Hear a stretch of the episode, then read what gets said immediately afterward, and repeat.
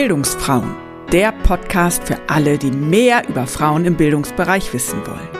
Mein Name ist Sabine Bertram und ich bin Bildungsfrau aus Leidenschaft. Der Bildungsbereich ist riesig und in meinem Podcast öffne ich Türen in unterschiedliche pädagogische Berufsfelder und zeige, wie vielfältig Bildungsarbeit ist. Dazu spreche ich mit inspirierenden Bildungsgestalterinnen, die sich an unterschiedlichen Stellen im Kosmos des lebenslangen Lernens bewegen – also irgendwo zwischen frühkindlicher Bildung und Altenbildung. Was sie alle verbindet, ihre Begeisterung für Bildung und ihr Wunsch, den Bildungsbereich besser zu machen. Denn da gibt es unglaublich viele Baustellen. Das findest du auch und du möchtest aktiv werden? Dann melde dich gerne bei mir. Vielleicht können wir unsere Energie bündeln. Mehr erfährst du unter www.bildungsfrauen.de. Dort kannst du auch meinen Newsletter abonnieren. Und jetzt wünsche ich dir viel Spaß. Das ist einfach auch Musikzentrum. Man kann hier mit viel Freiraum seine eigenen Visionen und Kreativität nachgehen. Das ist total super. In dieser sommerlichen Juni-Folge des Bildungsfrauen Podcast spreche ich mit Sabine Bussmann. Sie ist Geschäftsführerin im Musikzentrum Hannover und gemeinsam loten wir aus, was Musikförderung mit sozialer Arbeit zu tun hat, wie man auch in schwierigen Zeiten innovative Ideen umsetzen kann, warum es in der Musik unbedingt mehr weibliche Sichtbarkeit braucht und warum es gut ist, der eigenen Intuition zu folgen. Also, freut euch auf ein inspirierendes Gespräch. Herzlich willkommen zu einer neuen Folge des Bildungsfrauen Podcasts. Und es gibt tatsächlich heute ein ganz neues Setting und für mich eine Premiere, weil ich live in einem Büro sitze und mir meine Bildungsfrau für heute direkt gegenüber sitzt. Sabine Bussmann. Herzlich willkommen. Vielen Dank und vielen Dank, dass ich dabei sein darf. Ja, sehr gerne. Es ist so, ich war vor einem guten Monat im Musikzentrum in Hannover auf einer Netzwerkveranstaltung und da habe ich Sabine kennengelernt. Sie ist die Geschäftsführerin hier im Musikzentrum unter anderem. Der macht ganz viele Projekte und Initiativen, ähm, wo sie bestimmt gleich noch was auch dazu sagt. Ähm, was mir besonders hängen geblieben ist, ist, dass sie im letzten Jahr mit ihrer Einrichtung einen Bildungspreis gewonnen hat. Und da bin ich natürlich hellhörig geworden, weil Musikzentrum war jetzt für mich nicht ich sag mal per se eine Bildungseinrichtung, aber da habe ich gedacht, oh, da will ich ja noch mal näher wissen, äh, wie das zustande gekommen ist. Deswegen, Sabine, freue ich mich sehr, dass äh, ich heute hier sein darf und mich würde ja mal gerne äh, interessieren, wie bist du denn eigentlich hier ins Musikzentrum gekommen? Was ist so dein Werdegang? Wie war dein Weg? Also mein Werdegang ist auf jeden Fall kein gerader Werdegang gewesen, sondern eigentlich ziemlich schräg da ich äh, ursprünglich mich sehr nach der Schulzeit für Naturwissenschaften interessiert habe, habe ich erst eine Ausbildung zur biologisch-technischen Assistentin absolviert, habe dann aber ganz schnell gemerkt, dass ich nicht mein Leben lang Hefezellen zählen möchte. Wollte dann äh, Meeresbiologie studieren, habe keinen Studienplatz bekommen, habe mich mit dem in einem Alter von 20 Jahren auch nicht getraut, für ein halbes oder ein Jahr nach Hamburg zu gehen, um mich selbst zu finanzieren und habe dann den sicheren Weg äh, gewählt, ein Studium ohne NC und zwar die Geografie auszuwählen. Und das habe ich dann in Gießen studiert und bin nach, glaube ich, sieben Jahren Studium, damals konnte man ja auch noch bis in die Puppen studieren, äh, bin ich zu, äh, bin ich nach Hannover gekommen über Umwege. Äh, bevor ich überhaupt selbst einen Fuß in die Stadt gesetzt habe, um zu schnuppern, wie es hier ist, war ich auf einmal in Hannover und ich bin äh, quasi aus der Studentenschaft hier gelandet und für mich war immer ähm, der, das Credo, dass ich in irgendeiner Form Geld verdienen muss. Und als Studentin war das natürlich viel einfacher, als wenn ich als Nichtstudentin auf Lohnsteuerkarte arbeite. Und dann stand ich hier in Hannover und niemand wollte eine Geografin haben. Das war Mitte der 90er, weil äh, zu dem Zeitpunkt die Geografie eigentlich nicht irgendwo als festes Sattelzeug angesehen wurde. Und ich hatte richtig Schwierigkeiten. Und dann habe ich überlegt, was mache ich denn jetzt eigentlich? Und musste dann irgendwie zusehen, wie ich mich weiter finanziere, um über die Runden zu kommen und hatte dann Kontakt zum Sozialamt tatsächlich aufnehmen müssen. Und die haben mich darüber in Kenntnis gesetzt, dass es damals noch Stellen gab für Menschen, ähm, die noch nicht auf Lohnsteuerkarte gearbeitet haben, äh, die dann die Möglichkeit bekamen, in Kultureinrichtungen für zwölf Monate reinzugehen, um dort quasi als Assistenten der Geschäftsführung oder wie auch immer arbeiten zu können. Und so ist es auch mit mir gewesen. Ich habe dann ganz zufällig in der Zeitung gelesen, Musikzentrum Hannover sucht eine sogenannte BSHG-Kraft. Und äh, da habe ich mich dann drauf beworben und schwupps habe ich diese Stelle bekommen. Und das war 1997 und so bin ich hier hängen geblieben. Ist ja spannend. Und wie war dann äh, dein Weg hier im Musikzentrum von der BSHG, Bundessozialhilfegesetz, so ja. hieß es damals. Also ich habe diese zwölf Monate auf der Lohnsteuerkarte erstmalig arbeiten dürfen und habe ähm, als Entlastung der Geschäftsführung war ich hier tätig. Damals hat das Musikzentrum sich hier im Neuaufbau noch befunden und es gab ganz viele Abrechnungsmodalitäten mit Fördergeldern. Deren habe ich mich angenommen und nach diesen zwölf Monaten war ich aber relativ gut eingearbeitet und dann haben die Kollegen vom Musikzentrum mich gefragt, ob ich mir vorstellen könnte, noch weiter zu bleiben. Und dann habe ich gesagt, natürlich könnte ich mir das vorstellen. Ich finde das ganz spannend, weil das für mich jetzt hier auch ganz neue Perspektiven und auch Ausblicke sind. Und ich schon merke, dass die gesamte Musikförderung sehr viel auch mit Sozialarbeit äh, zu tun hat. Äh, aber die Frage ist, wie kann ich denn bleiben? Weil ihr seid auch eine gemeinnützige GmbH und habt eigentlich gar kein Geld, um Personal zu finanzieren. Und dann sind wir gemeinsam auf die schlaue Idee gekommen, ich könnte ja noch mal eine Umschulung machen. Dann ist das Arbeitsamt mit teilfinanziert in der Geschichte drin. Dann habe ich noch mal eine Lehre gemacht äh, zur Kauffrau für Bürokommunikation. Den Ausbildungsberuf Veranstaltungskauffrau gab es damals noch gar nicht. Der ist tatsächlich erst äh, aus der Wiege gehoben worden, nachdem ich meine Ausbildung beendet hatte. Und ähm, nach dieser Ausbildung zur Kauffrau für Bürokommunikation, die wir wenn ich ganz ehrlich bin, auch nur deswegen gemacht haben, damit irgendwie eine Finanzierung für mich gesichert wurde, bin ich in eine sogenannte ABM-Maßnahme eingetreten. Und äh, im dritten Jahr der ABM-Maßnahme musste sich der Arbeitgeber ja da schon für entschieden haben, dass ich bleiben darf. Und äh, so bin ich dann quasi vom der Assistenz der Geschäftsführung, vom Abrechnungswesen in die Projektleitung hier reingerutscht und habe so meinen eigenen Weg hier finden dürfen und ähm, den hoffentlich, so wie ich denke, auch ganz gut nutzt und auch gut ausgefüllt. Ja, total spannend, auch über welche äh, Wege gerade am Anfang äh, du auch hier gelandet bist und auch, auch geblieben bist. Ne? Ähm, was hat dich denn so fasziniert am Musikzentrum und auch an der, ich sag mal, kulturellen Szene, dass, dass du hier einfach auch geblieben bist, dass du ihr treu geblieben bist? Also es ist so, dass äh, ich zum einen in eine Entwicklungsphase des Musikzentrums äh, reingestoßen bin, wo der gesamte soziokulturelle Bereich mit aufgebaut wurde. Und da habe ich selber gemerkt, dass ich da eine unheimliche Stärke drin habe in Projektarbeiten, äh, kreativen Projektentwicklungen und auch an Bildungsarbeit, weil die soziokulturellen Bildungsprojekte, die wir im Schwerpunkt mit Kindern und Jugendlichen angefangen haben aufzubauen, ähm, einfach eine eine Kreativität in mir ausgelöst haben, wo ich gedacht habe, wow, das kenne ich gar nicht, diese Seite an mir, aber die macht mir unfassbar viel Spaß und ich sehe da, dass ich da einfach gut reinpasse und dass das in irgendeiner Form mein Ding ist. Und so hat sich das dann weiterentwickelt und ich habe angefangen, mich mit diesen ganzen Konzepten zu befassen und habe ähm, mir auch einfach so selbst meinen Weg suchen können. Und das ist einfach auch Musikzentrum. Man kann hier mit viel Freiraum seine eigenen Visionen und Kreativität nachgehen. Das ist total super.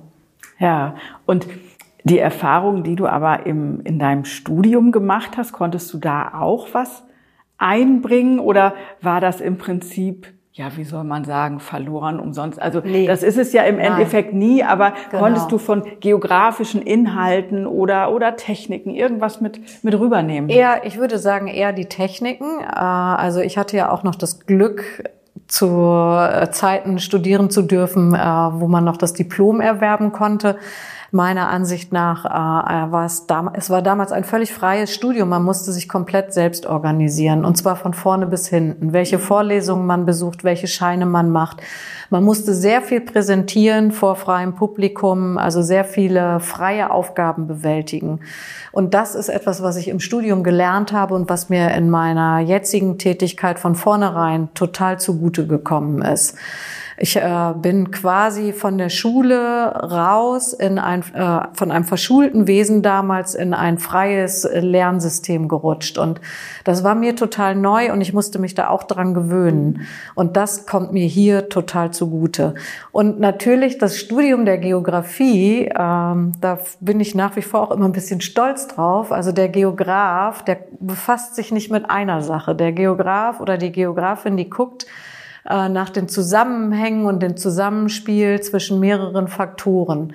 Äh, die beleuchtet nicht einfach nur wie der Geologe die Erdoberfläche oder das, was da drunter ist, sondern das gesamte Zusammenspiel zwischen allen Systemen und zwischen allen Ökosystemen. Und das kommt natürlich auch der Kulturarbeit zugute, weil man genau dort eben auch das Zusammenspiel von den Bedürfnissen, von den äh, jeweiligen Menschen, von den Zielgruppen, alles miteinander vereinbaren muss. Und das ist, glaube ich, wirklich was, was äh, mir die Geografie mit auf den Weg gegeben hat. Ja, spannend.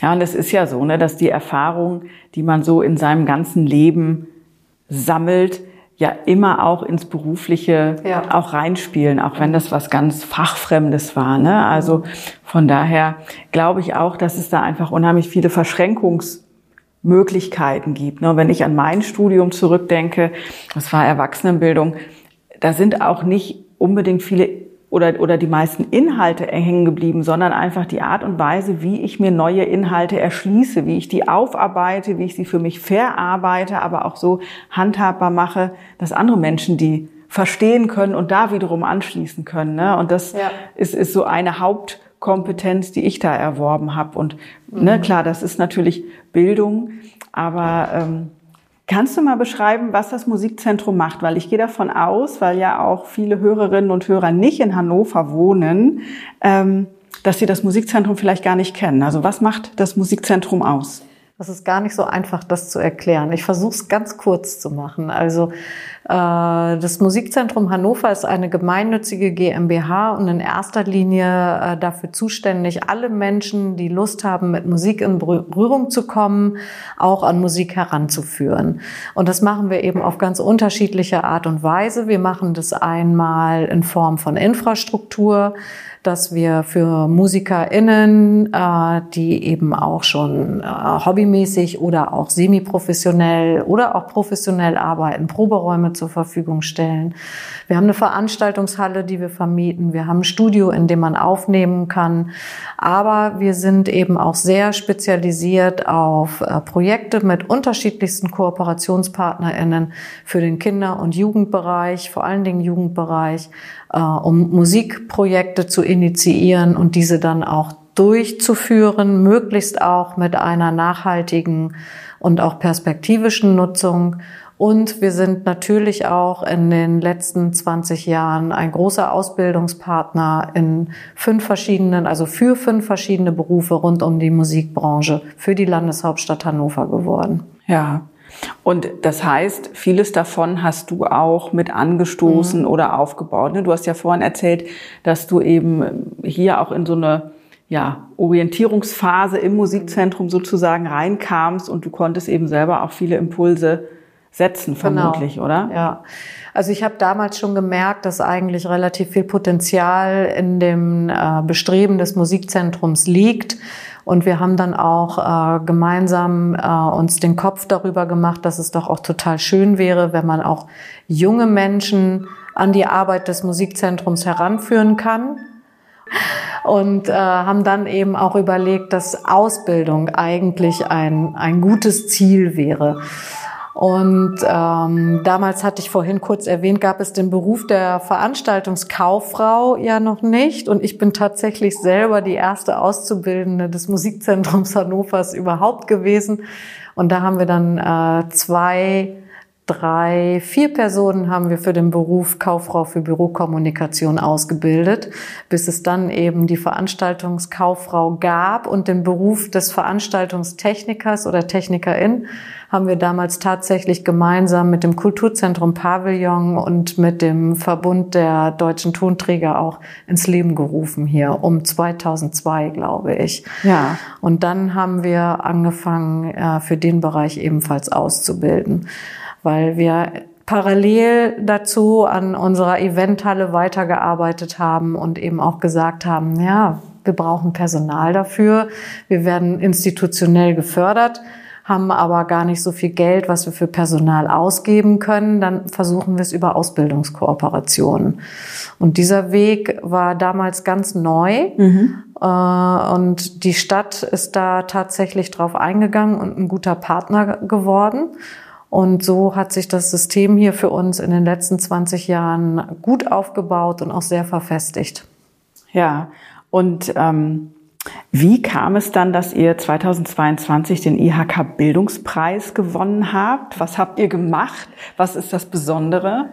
Im Grunde ist das, ähm, den, den Bildungspreis gewonnen hat die sogenannte Kulturbande. Die Kulturbande ist ein Zusammenschluss vom Musikzentrum, äh, dem Pavillon Hannover. Die Glocksee ist mit dabei, das Beispiel Heinz ist mit dabei. Aber ursprünglich ähm, ist es entstanden aus Corona heraus. Ähm, ich habe 2020 die Geschäftsführung übernommen. Im März 2020, 18. März, werde ich nie vergessen, weil es so frisch war, war der sogenannte Lockdown. Das heißt, ab dem 18. März 2020 sind überhaupt gar keine Veranstaltungen mehr gelaufen. Und wir haben hier mit 25 Auszubildenden gesessen, rund um die Veranstaltungsbranche. Und da habe ich schon angefangen, mir zu überlegen, oh Gott, was ist das? Was kommt da auf uns zu? Inwieweit ist der Coronavirus in irgendeiner Form, äh, ähm, wann kann man Ende erkennen? Gibt es überhaupt ein Ende? Und äh, als dann der Sommer auf uns zukam und äh, es darum ging, stellen wir jetzt nochmal wieder neu ein für den neuen Turnus, haben wir gesagt, ja klar, wir stellen jetzt nochmal neu ein. Aber es wird nicht besser mit dem Coronavirus. Und dann habe ich mir überlegt, das funktioniert so gar nicht. Dann braucht man nicht einstellen, wenn man keine praktischen Ausbildungsinhalte vermitteln kann, weil eben die Events fehlen. Mhm. Und dann bin ich zur Stadt Hannover gegangen und habe gesagt, wir brauchen in irgendeiner Form Unterstützung. Wir müssten uns ein Konzept überlegen, wie wir die ganzen jungen Menschen in diesen Ausbildungsberufen weiterbilden können, damit sie A, einen Sinn für sich selbst haben, warum sie diesen Ausbildungsberuf gewählt haben und damit sie neben dem theoretischen Teil, der in der Schule ja weitervermittelt wurde, äh, zwar im Online-Unterricht, aber damit sie wissen, wie sie da den Praxisbezug zu ziehen können. Und dann äh, hat mir die Stadt Hannover signalisiert, dass es eigentlich eine, dass es, dass ich recht hätte und ich sollte mir mal überlegen, wie ich ein Konzept dazu entwickeln könnte. Und dann habe ich die anderen Häuser hier in Hannover, die nämlich auch ausbilden, einfach mal mit an einen runden Tisch geholt und habe gesagt, wie ist denn, wie, wie die Idee denn wäre, wenn wir uns alle zusammentun für diese Bereiche und äh, unsere Auszubildenden in den verschiedenen Lehrjahren rotierend in den Häusern äh, praxisnah unterrichten. Und dazu müssten wir uns im Prinzip eigentlich noch eine praxisorientierte Institution dazu holen, die quasi den laufenden Kulturbetrieb ersetzt. Und somit sind wir auf die Deutsche Eventakademie zugetreten und dann haben wir da äh, das Projekt Step to Future gegründet. Und Step to Future beinhaltete das erste Corona-Jahr. Also wir wussten ja damals gar nicht, dass es so lange dauern mhm. wird, aber das erste Corona-Jahr äh, ungefähr 50 Module für die Auszubildenden der Lehrjahre eins bis drei, Veranstaltungskauffrauen und VeranstaltungstechnikerInnen für die unterschiedlichen Wissensstände. Und äh, das Endziel war dann im Sommer 21 ein Kulturfest auf der Wiese der Faust zu veranstalten. Von den Azubis komplett selbst organisiert. Und das haben sie auch gemacht. Mhm. Aber leider ging ja Corona weiter. Mhm. Also haben wir diese ganze Maschinerie noch ein Jahr durchgezogen. Und ähm, gleichzeitig äh, wurde ja auch die Bundesregierung aktiv und hat die Kommunen dazu aufgerufen, ähm, dass man Gelder beantragen könnte, um auch Kultur und Events in den Sommer 22 dann wieder reinzutragen oder in den Sommer 21. Und somit haben wir dann überlegt, okay, wir haben jetzt kleine Veranstaltungen in dem einen Jahr gemacht, dann machen wir doch mal größere Veranstaltungen in dem zweiten Jahr. Und da haben wir gesagt, dann nennen wir das alles jetzt mal Kulturbande und dann machen wir mal so ein halb kommerzielles und halb gemeinnütziges Projekt daraus und dann wurde mit der Stadt sich zusammengesetzt und äh, die haben das alles gewuppt. Ne? Also die haben wirklich komplett die Azubis da 46 Veranstaltungen, zum Teil auch wirklich kommerziell für zahlendes Publikum äh, auf die Beine zu stellen und haben das in äh, sechs Wochen sozusagen durchgezogen. Und ähm, parallel dazu lief dieser Ausruf des Deutschen Bildungspreises und da habe ich mir einfach gedacht, ich kann es ja mal probieren. Ich habe im Leben nicht damit gerechnet, dass wir äh, in dieser Form, in irgendeiner Form nominiert werden. Und dann hat uns irgendwann der Anruf erreicht, dass wir nominiert worden sind und dass eine Sonderkategorie sogar eingerichtet worden ist. Und zwar die Sonderkategorie äh, ungewöhnliche Ausbildungswege in Zeiten von Corona. Und das war dann ganz spannend, weil es wurde dann quasi ein Film von den Nominierten gedreht, so richtig wie bei der Oscarverleihung oder bei der Bambi-Verleihung. Und es wurde dann vor Ort in Berlin von den gesamten Vertretern der Bundesrepublik der Industrie- und Handelskammer abgestimmt, so richtig live. Ne? Oh, krass. Und äh, da haben wir dann gewonnen. Und das war richtig toll. Ja, ja. ein absolutes ja. Highlight, ja. ja und auch wirklich eine Würdigung dessen, ja. was ihr hier auf die Beine gestellt ja. habt. Ja, Wahnsinn. Also ich habe mich ja gerade gefragt, woher äh, nimmst du denn in solchen Situationen die Inspiration? Was treibt dich denn da auch an, out of the box zu denken, groß zu denken, ungewöhnliche Wege zu gehen? Das ist, glaube ich, teilweise echt intuitiv. Das ist, ähm, das ist ähm, ich kenne so viele Menschen, ich habe so ein Riesennetzwerk und ich ähm, habe schon immer, glaube ich, so ein bisschen kreativ gedacht und auch durch meinen Lebensweg, der ja nie gerade war, auch äh, eben gelernt, dass man äh, viele Dinge einfach auch probieren muss, weil ohne etwas zu erfragen und hinterfragen, weiß man einfach nicht, ob es funktioniert. Mhm. Und ähm, ich glaube, dass ich mittlerweile im Laufe der Jahre mir auch ein ganz gutes Selbstbewusstsein erarbeitet habe, dass ich auch gar keine Angst davor habe, diese Visionen oder Ideen, die dann durch diese Spinnereien in meinem Kopf einfach entstehen, dass ich mich auch einfach traue, das zu Papier zu bringen und dann eben auch bestimmte Leute aufzusuchen und ich versuche einfach, die dann zu überzeugen in dem Moment. Ich versuche die davon zu überzeugen, dass es einfach notwendig ist. Gerade jetzt das ähm, Corona-Beispiel jetzt für die für die Ausbildungsgeschichte ist echt ein gutes Beispiel. Mhm. Einfach zu sagen, Leute, das ist der Nachwuchs. Irgendwann ist der es ist müssen wir entweder lernen, mit der Pandemie zu leben oder aber sie ist irgendwann vorbei. Das wissen wir alle nicht. Wir können nicht in eine Glaskugel gucken und bestimmen, wann was ist. Aber solange es diese Berufsperspektiven gibt und es die Bedürfnisse der Menschen gibt, auf Konzerte zu gehen, ins Theater zu gehen, muss es auch Leute geben, die das handwerklich bedienen können. Und wenn wir da jetzt pausieren oder in, in ein Loch fallen und vor allen Dingen aber gerade die jungen Menschen, die sich das ausgedacht haben, dass sie diesen Beruf gerne machen möchten, wenn das nicht mit Leben gefüllt wird, dann haben wir hinterher ein, ein richtiges Loch, und können in vielen Bereichen lange nicht mehr so arbeiten, wie wir es eigentlich kennen bislang. Ich habe natürlich für mich alles in Frage gestellt. Ne? Mhm. Ich habe mich, ich habe die ganze Kultur in Frage gestellt. Ist die Kultur eigentlich überhaupt noch das, was die Kultur bislang in den ganzen Jahren gewesen ist? Braucht der Mensch eigentlich Kultur, Events, Veranstaltungen? Aber ich bleibe dabei nach wie vor, ja, das ist genau das, was äh, den Kopf frei macht wo man sein kann, wie man sein möchte und ähm, was einen einfach ablenkt von dem ganz normalen Workflow, in dem man sich befindet. Ja, was ablenkt, aber was ja oft auch nochmal andere oder neue Perspektiven. Ja, und gesellschaftlicher reinbringt. Zusammenhalt, ganz ja. einfach. Weil viele Menschen stehen da nebeneinander, kennen sich überhaupt nicht und erfreuen sich an ein und derselben Sache. Ja, ja, und zum anderen finde ich gerade ähm, auch Musik spricht ja auch nochmal ganz anders Emotionen mhm. an. Also wenn ich überlege, wie mich manche Musikstücke wirklich abholen oder auch emotional in, in eine ganz andere Welt mhm. beamen, ja, die mich irgendwie von, von der Melodie her oder auch vom Text oder vom Zusammenspiel, die mich wirklich erwischen, mhm. ja. Also das, das, das ist ja auch was Mächtiges, was, ich sag mal, in einem normalen Arbeitskontext im Büro nee. Eher seltener der Fall ist, ja.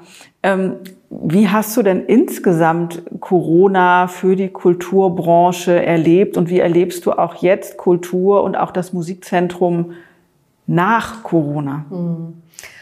Also während äh, Kultur, während Corona, ähm, das ist echt, das ist ganz, ganz schwierig. Ich glaube, man hat zum einen ganz, ganz stark begriffen, dass A, Kultur eigentlich keine Lobby hat, was man im Grunde vorher schon wusste, mhm. aber weil äh, es immer in irgendeiner Art und Weise seinen Weg gegangen ist, hat man sich da nie so richtig mit auseinandersetzen müssen. Aber Corona hat da so richtig reingehauen.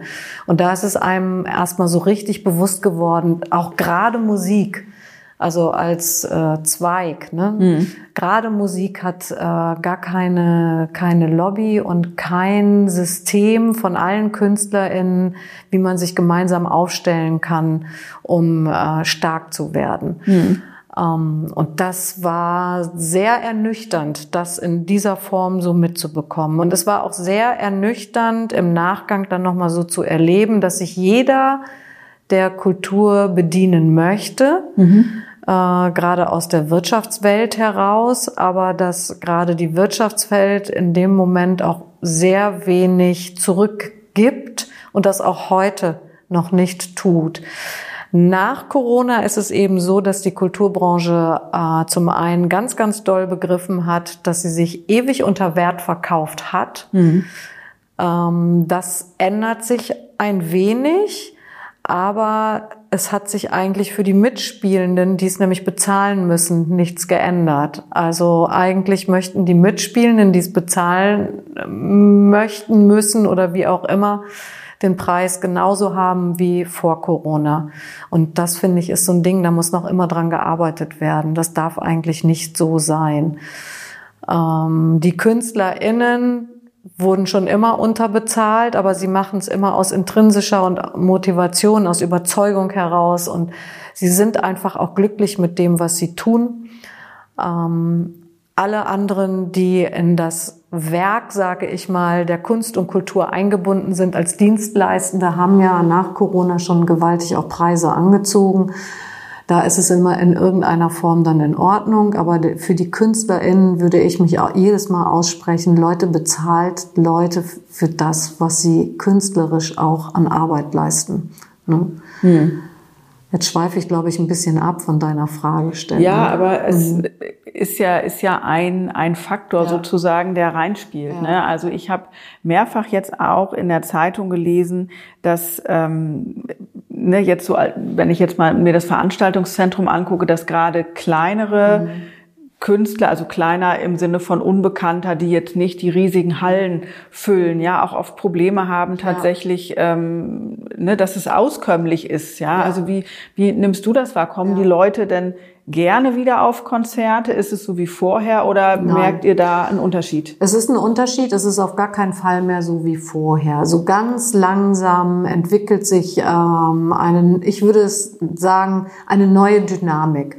Also die Altersklasse, ich sage es jetzt mal zwischen 15 bis 30 ungefähr, die äh, gehen jetzt wieder richtig los, die haben richtig Lust und genau in dieser Altersklasse ist gerade so auf diesem musikalischen Bereich auch während Corona relativ viel passiert. Also es gibt so viele NachwuchskünstlerInnen jetzt in den letzten Jahren, die äh, jemand, der, ich sage jetzt mal so ab 35, 40, der die gar nicht kennt. Die waren aber sehr aktiv auf sozialen Medien. Mhm Die haben äh, einfach weitergemacht, was so etablierte KünstlerInnen gar nicht gemacht haben.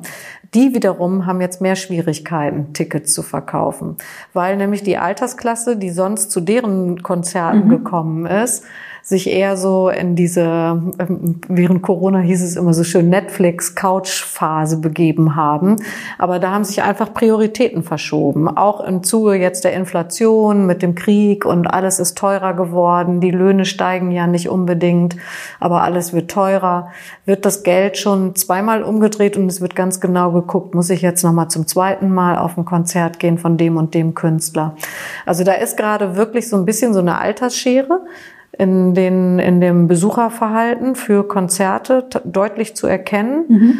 Und ähm, über den Sommer ist es im Prinzip so, dass jetzt sehr viel Urlaub gemacht wird. Das wird auch in diesem Jahr ein großes Loch auch wirklich bei Großveranstaltungen reißen. Da sind kleine sowie auch große von betroffen. Und ich glaube, das dauert noch ein bis zwei Jahre, bis sich das so richtig normalisiert wieder mit ja. der Musikbranche. Also was, was mir ja bei mir persönlich aufgefallen ist, ist, dass ich auch tatsächlich so eine Entwöhnung hatte davon, mit vielen Leuten auf engem Raum zu sein. Mhm. Und dass das für mich wirklich bei den ersten Mal eine Überwindung war, ins Theater zu gehen, in die Oper zu gehen, auf ein Konzert zu gehen und plötzlich wieder mit so vielen Leuten ja. zusammen zu sein. Also was ich auch wirklich äh, schräg und auch erschreckend fand, ja, also wie man, wie eben so eine gewisse Zeitspanne, wo man das nicht, nicht darf, ja, oder wo man das auch aus Eigenschutz nicht macht, wie das auch einfach prägt, dass man seine Gewohnheiten und Routinen ja. Verändert und einfach wirklich eine Entwöhnung mhm. stattfindet, was das angeht. Ne? Ja, genau so ist es auch. Also bei vielen, ganz, ganz viele. Ja. Und ähm, ich weiß nicht, ob das dann nochmal wieder abgelegt wird oder nicht. Das muss ja jeder für sich selbst am Ende entscheiden, wie, ja. wie er das haben möchte. Also ja. Ich glaube, das dauert auf jeden Fall ein bis zwei Jahre noch. Und ich habe mich mit vielen Veranstaltenden unterhalten und also dieses Jahr wird von allen als das Schwierigste beschrieben. Okay, und warum? Weil es jetzt so langsam in eine Normalität wieder rutscht äh, von dem Angebot seitens mhm. der Kultur. Und da muss man, wie gesagt, eben einfach sehen, nehme ich mein Publikum trotzdem mit oder gewinne ich neues Publikum? Und neues Zielpublikum zu gewinnen war schon immer eine schwierige Geschichte in der Kultur. Das ja. ist ja immer so ein bisschen auch in Wellen dann. Ne? Ja, ja, das stimmt. Das stimmt. Wenn wir mal so ein bisschen vom Veranstaltungsbetrieb weggehen und mehr hin, du hast es vorhin so schön beschrieben, dass ihr hier im Musikzentrum die Aufgabe habt, an musikinteressierten Menschen den Räume zu öffnen, wo sie mit Musik in Kontakt kommen, wo sie ihre Kompetenzen ausprobieren, weiterentwickeln können. Wie sieht es denn in diesem, ich sage jetzt mal, Projektbereich oder in diesem offenen Bereich aus? Was gab es da für Entwicklungen und für Veränderungen?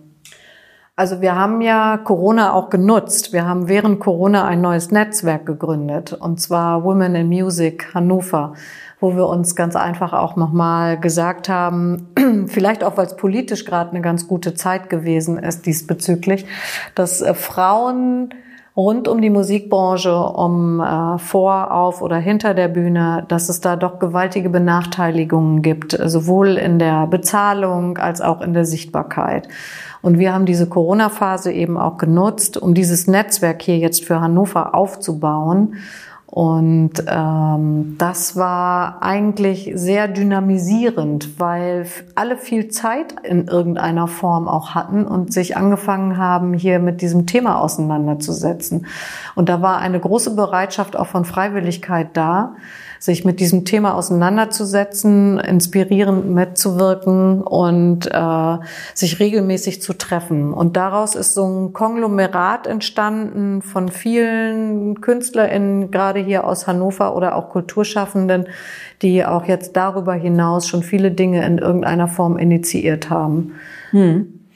Ähm, wenn du mal oder, oder kannst du das so abschätzen, Männer- und Frauenanteil in der Musikbranche, wie das so gewichtet ist? Ist es 50-50, nur die Sichtbarkeit nee. ist eine andere oder?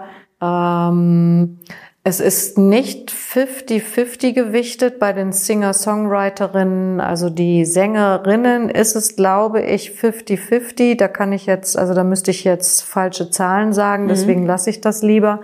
Äh, bei den Instrumentalgeschichten ist ein deutliches, äh, deutlich mehr bei den Männern. Es ist natürlich auch ein deutliches mehr im klassischen Bereich. Nehmen wir mal die Dirigentschaft. Ne? Mhm. Ne? Da gibt es deutlich mehr Männer, als es Frauen gibt. Aber da ist zum Beispiel ein ganz großes Gefälle, weil die Sichtbarkeit von den Frauen, die es gibt, eigentlich nicht vorhanden ist. Äh, es gibt da aber auch zu wenig Chancen und Möglichkeiten momentan äh, gleichwertig partizipieren zu dürfen bei diesen in diesen Bereichen.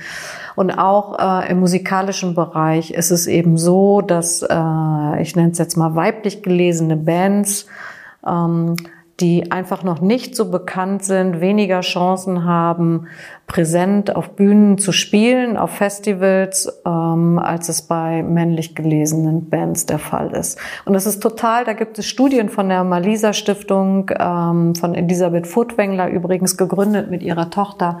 Da gibt es auch Studien drüber, dass zum Beispiel das Hörverhalten von den ZuschauerInnen eigentlich gar nicht davon abhängig, also denen ist es egal, ob dann ein Mann oder eine Frau auf der Bühne steht dann in dem Moment. Da interessiert dann wirklich nur die Musik.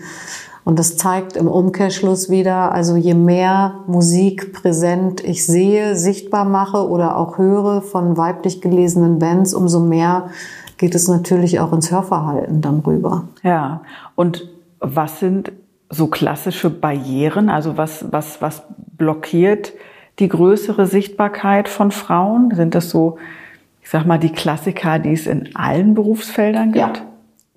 Das ist das sogenannte Thomas-Prinzip, würde ich jetzt mal so sagen.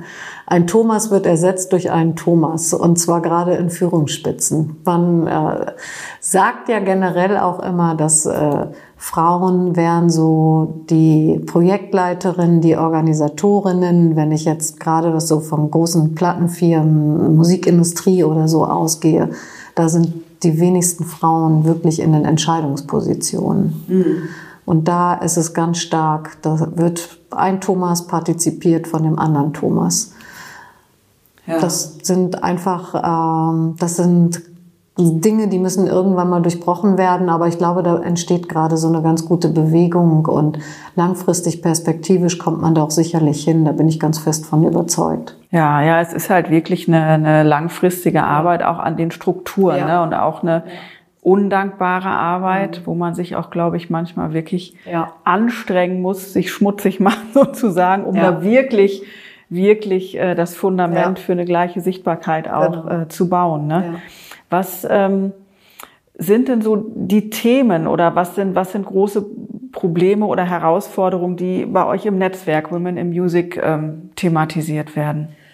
Ja, zum einen ist es natürlich eben die Möglichkeit, Auftritte zu generieren. Das ist ein ganz großes Thema. Dann ist ein ganz großes Thema natürlich auch dann Bezahlung. Ähm, das ist aber, glaube ich, jetzt fast schon unabhängig davon, ob es Mann oder Frau ist. Wobei die Gagen auch deutlich kleiner ausfallen bei Frauen mit äh, weiblicher oder Bands mit weiblicher Besetzung.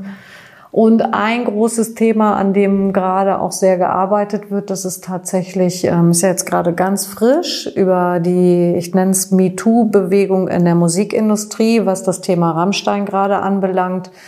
Äh, das ist so Awareness, mhm. ähm, sowohl auch für Künstlerinnen auf, vor und hinter der Bühne, als eben auch für das Publikum letztendlich. Das sind so Themen, die, die sehr relevant sind und äh, dann gibt es noch ein weiteres Thema, das sind nämlich, das betrifft Frauen in der Musik-Tech-Geschichte. Das heißt Frauen, die in der Musiktechnik oder sich für Musiktechnik interessieren, die gibt es auch nicht so und äh, da wird sich viel mehr Förderung gewünscht für diese Bereiche. Hm.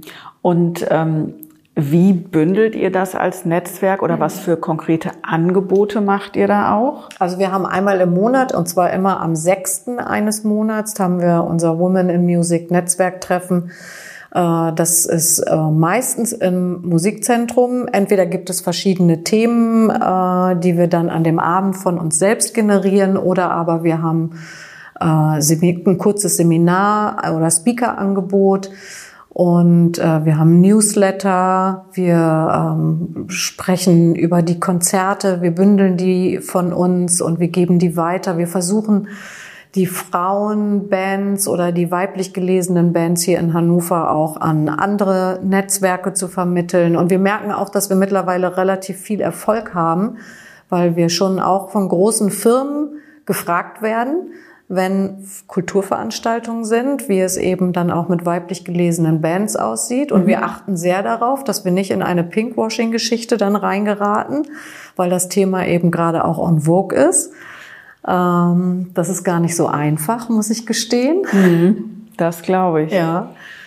Äh, daran sieht man, was für ein Rattenschwanz das so nach sich zieht. Und äh, wir bereiten auch gerade ein ganz großes Festival vor, eben äh, am 1. und 2. September im Musikzentrum Hannover. Das sind mehr oder weniger auch Locals, die an zwei Tagen dann im Musikzentrum spielen werden. Aber wir haben auch eine Fachkonferenz äh, zu dem Thema ähm, Gender Equality und Diversity rund um die Musikbranche. Die findet am Freitag statt. Wir freuen uns, das muss ich an dieser Stelle wirklich erwähnen, wir freuen uns total darüber, dass Sennheiser da als großer Partner mit eingestiegen ist, weil Sennheiser hier eben für Hannover auch äh, steht mhm. und dass Sennheiser diesbezüglich auch ähm, an diesem Thema mitarbeitet, finde ich, ist eben auch ein guter Transporteur dafür. Auf jeden Fall und auch ein wichtiges Signal, ja, ja weil genau. Sennheiser natürlich als Marke auch weit über Hannover hinausstrahlt, auch wenn sie natürlich das Stammhaus hier in der Region genau. haben. Ne? Und den Link zum Festival verlinke ich in den Show Notes. Also wer Interesse genau. bekommen hat, ich werde mich da auch anmelden. Ich bin schon sehr gespannt tatsächlich äh, und freue mich drauf, da auch noch mal näher näher reinzuschnuppern, ne? weil du hattest gerade angesprochen die äh, MeToo-Debatte und das große Thema ja. Rammstein gerade und ich meine, davor war es Macht, Weinstein. Genau, ne? Machtmissbrauch, ja. ja, Machtstrukturen, mhm. die eben auch äh, eine Sichtbarkeit und auch ein Empowerment von Frauen ja. strukturell verhindern. Mhm. Ja, also das, das ist ja einfach wirklich ein Thema, was sich durch so, so, so viele Bereiche zieht mhm. und ähm, wo das einfach wichtig ist, tatsächlich auch als Frauen Banden zu bilden, ja. ja, gemeinsam sich zu stärken, zu empowern. Und ich meine, das mache ich ja für den Bildungsbereich, bin ich ja auch dabei. Ne? Wirklich, mhm. Bildung ist weiblich, statistisch gesehen. Ja. Und da auch ähm, ebenso die Sichtbarkeit nochmal äh, zu erzeugen, weil äh, das einfach zu wenig passiert. Mhm. Ja? ja. Und andersrum, ja, Frauen, so erlebe ich das oft, oft auch so ein, so, ein, so ein Hemmnis haben oder ihnen auch manchmal abgesprochen wird, zu sichtbar zu werden. Ja, ja. also es ist ja oft auch, auch Angst besetzt. Genau. So. Genau. Und ich richtig. kann mir vorstellen, dass gerade auch Musikerinnen vielleicht auch nochmal mit anderen Vorurteilen oder mit anderen gut gemeinten Ratschlägen konfrontiert sind als ja. äh, männlich gelesene. Ja. Musiker? Also bei Frauen, das ist ja immer das Sexualisierte, was dann am Ende irgendwie ähm, auf der Bühne zu stehen hat, wenn sie sozusagen in, in jetzt Großverträgen in irgendeiner Form landen. Ich weiß nicht, ob das heute in der Tat, ich kann da gar nicht so viel sprechen, weil wir sind ja hier im gemeinnützigen äh, Wesen unterwegs, aber ich glaube, der Weg in der Musik, um da erfolgreich zu sein, der ist echt hart. Der ist ähm, total hart. Ähnlich wie, glaube ich, auch in der Filmindustrie. Und ähm, ich glaube, dass man sich da sehr verändert, wenn man ganz unten anfängt und am Ende ganz oben steht. Und es gibt wenige, die da eigentlich so richtig bodenständig meines Erachtens auch nach außen hin bleiben. Äh, und das ist, glaube ich, dann auch gar nicht so einfach, seine eigenen äh, Prinzipien, die sich dann ja, glaube ich, auch ändern, denen eben treu zu bleiben. Und denen, die das nämlich machen und die das schaffen, den merkt man das auch am Ende, finde ich, auf der Bühne immer an. Also da ist diese, diese Authentizität, gerade jetzt bei Frauen, ist dann sehr deutlich. Ne? Ja. Ja, und ich kann mir auch vorstellen, ähm, dass zum Beispiel gerade auch das Thema irgendwann Familiengründung, Kinder mhm. haben, ähm, ne, versus oder in Kombination mit das Leben als Musikerin, mhm. ja, eine musikalische Karriere und auch wenn es, ich sag mal, eher eine technische mhm. Karriere ist. Es hat ja viel auch mit Reisen zu tun, mit Arbeitszeiten, die nicht unbedingt konform sind mit Schule und Kita oder so, ne? Genau. Dass auch das vielleicht nochmal ein großes Thema ist, oder? Ja. Ja, also das kann ich jetzt gar nicht beurteilen, ne, weil A bin ich ja auch selber gar keine Musikerin. Mhm. Ähm, aber das haben wir im Netzwerk auch schon als Thema gehabt, dass gerade Kinderbetreuung natürlich echt schwierig ist. Und dass sich gerade, wenn die Kinder klein sind und dann nicht irgendwie zur Schule oder so gehen, dass es dann unheimlich schwierig ist, die Probenzeiten zu legen. Dass es dann auch schwierig ist, an unserem Netzwerktreffen beispielsweise teilhaben zu können. Äh, das bedarf immer einer langfristigen Organisation dann im Vorfeld. Ja. Ich komme noch mal zurück zu was, was du ganz am Anfang gesagt hast, nämlich dass äh, Musikförderung immer auch eigentlich soziale Arbeit ist und auch einen sehr großen Bildungsaspekt auch hat. Ähm, was glaubst du, habt ihr mit dem Musikzentrum hier in Hannover oder in der Region auch schon bewegen können in Bezug auf Bildung, auf soziale Arbeit? Ähm, das ist eine gute Frage.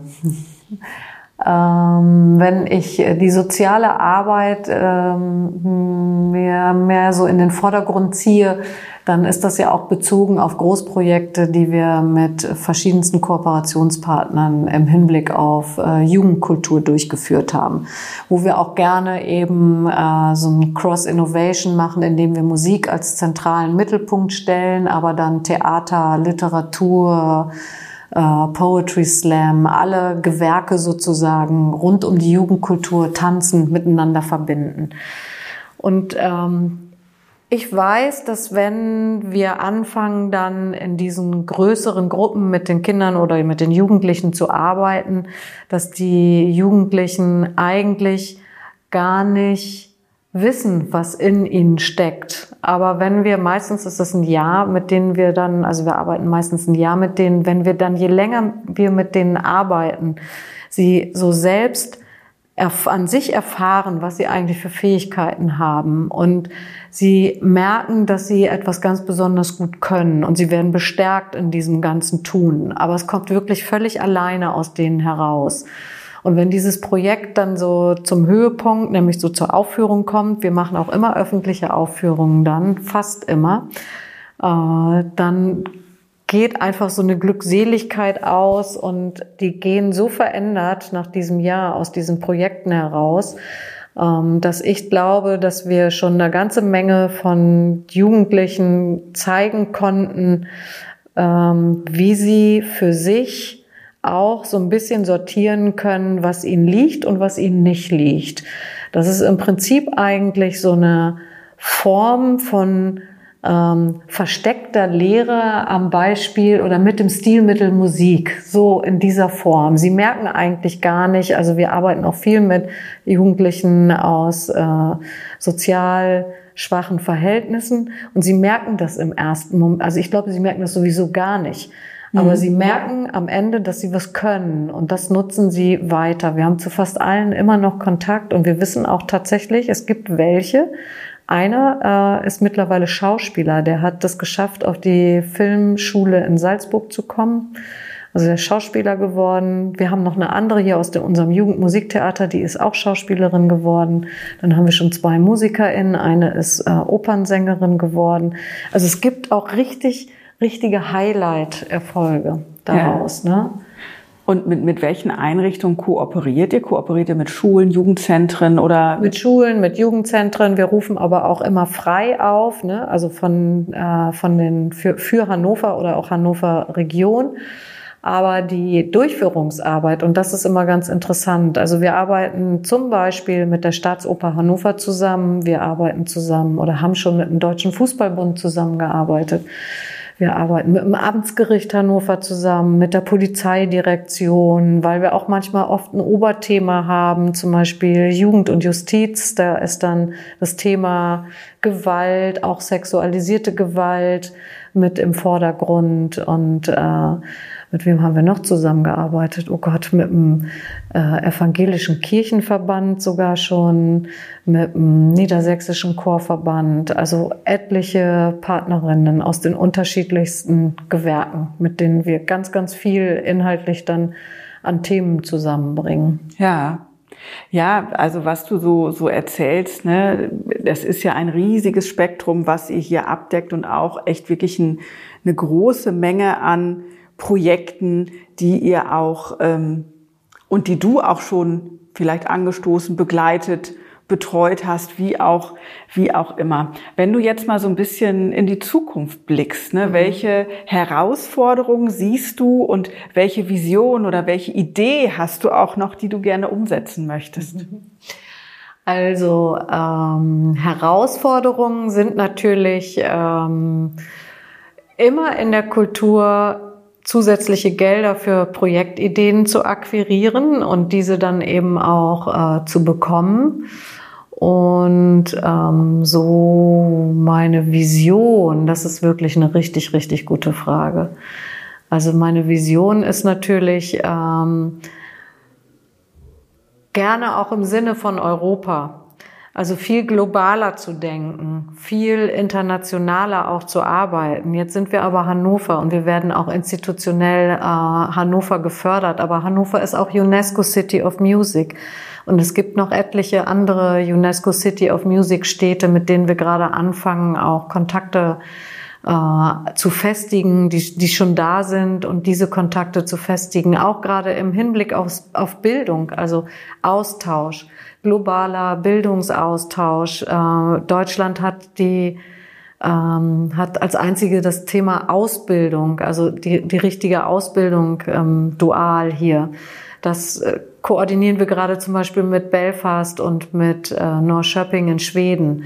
Und das sind so Dinge, auf die freue ich mich total. Und das ist so eine Vision, ähm, die so ein bisschen so vor mir schwebt. Ja, und wenn du jetzt hier nochmal direkt auf, auf Hannover mhm. guckst, ähm, was, was wäre ein Highlight oder was wäre ein Projekt oder, oder irgendwas, wo du sagst, boah, das würde ich hier vor Ort auch gerne nochmal gestalten? Ja, ein Highlight für mich hier für Hannover wäre natürlich, dass die großen äh, hier vor Ort ansässigen Konzertveranstaltenden Hannover Concerts und Living Concerts ein 50-50 Line-up für auf das Jahr gesehen auf die Bühne stellen Wobei wir da wirklich ganz toll schon im äh, Austausch auch mit Hannover Concerts über Women in Music sind. Ähm, und die anderen Clubs sich über das Thema Awareness ja sowieso schon zusammengeschlossen haben und auch daran arbeiten. Also das ist, glaube ich, schon auf einem relativ guten Weg.